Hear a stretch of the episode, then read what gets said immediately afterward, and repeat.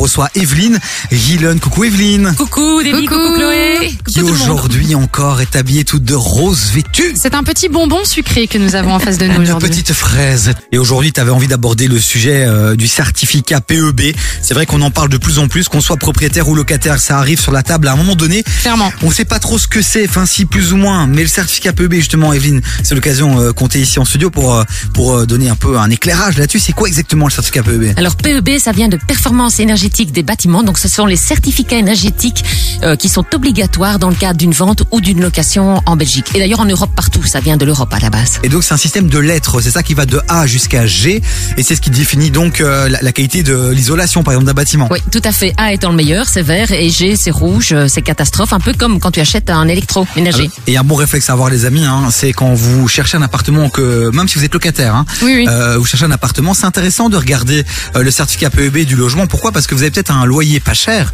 mais si votre certificat il est en EFG, C'est souvent finalement, euh, finalement vous allez peut-être payer plus cher qu'un appartement qui est en euh, B ou C.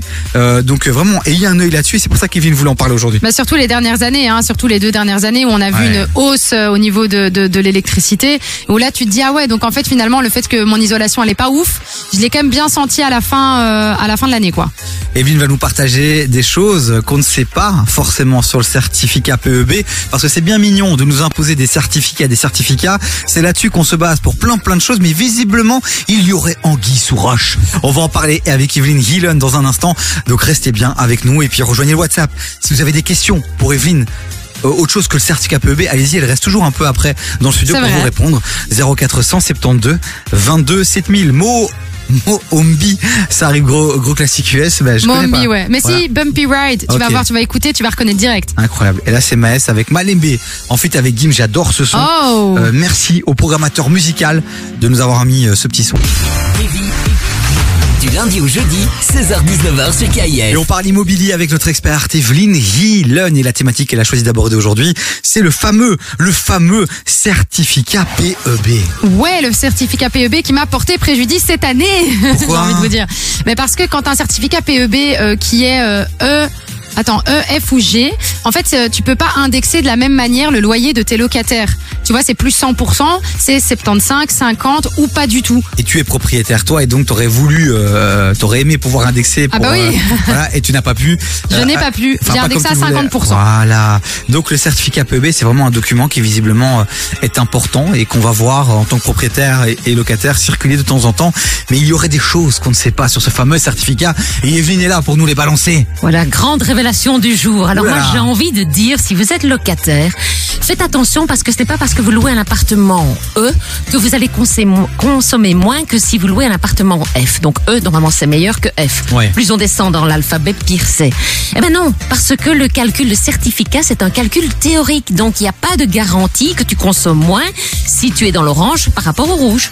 Oh, mais c'est une escroquerie cette histoire. Non, mais du coup, c'est basé sur quoi Ah, sur des calculs savants, ma Chloé. Oh Ah là là On part dans des délires théoriques. Il faut savoir bêtement, je prends un exemple, que s'il manque une vanne sur tes chauffages, hein, tu as des vannes thermostatiques partout, et sur un chauffage, il n'y en a pas, ou, elle ne fonctionne plus, craque dedans, ton certificat est pénalisé. Ok, Ok. donc ce qu'on retient, c'est que euh, il faut faire attention et que d'une lettre euh, à l'autre, euh, faut pas s'emballer quoi. Parfois, c'est c'est pas forcément mieux d'être. euh, ok, d'accord. D'accord, d'accord, d'accord.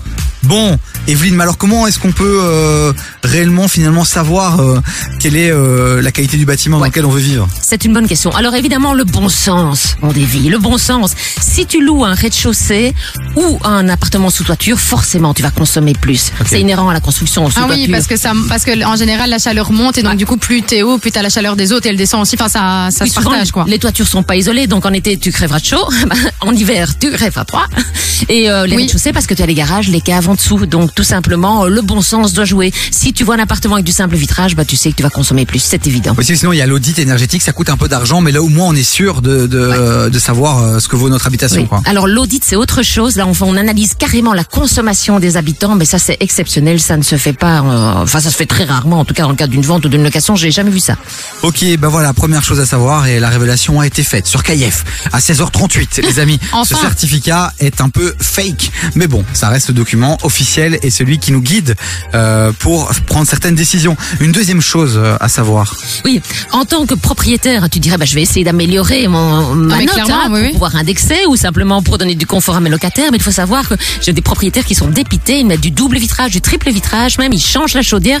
Et c'est pas pour autant que tu t'améliores dans la note. Il faut quasi changer l'ensemble des variables, la toiture, la chaudière, les vitrages, enfin la totalité, les isoler les planchers pour pouvoir changer la lettre. Donc c'est vraiment très décourageant. J'ai des propriétaires parfois qui ont fait 40 000 euros de travaux d'isolation de toiture et qui sont passés de GAF. Ils pleurent. Oh là là là, donc voilà, si vous voulez vous lancer dans les travaux, attention, attention, il suffit pas de changer une petite chose. Une troisième chose à savoir, Maëvine, pour terminer. Alors si vous êtes acheteur, faites attention par contre parce que les banques aujourd'hui, quand vous avez un certificat énergétique qui est mauvais, hein, EFG, je ne connais pas exactement les règles, mais en tout cas, la probabilité qu'ils vous demandent de mettre 50 à 60 000 euros de plus sur la table est énorme parce qu'ils vont exiger que vous ayez un budget de rénovation. Ok.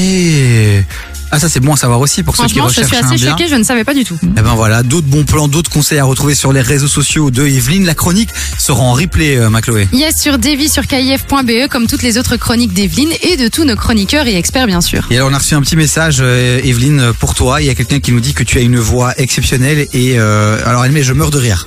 Donc, euh, donc voilà, une voix de dessin animé peut-être. euh, et Mais tu vois, on vous a dit qu'elle vous donnait de la good vibe. Je mentais pas. C'est sympa. Bon allez, Evelyne qu'on retrouvera la semaine prochaine pour d'autres conseils IMO. Merci Evelyne.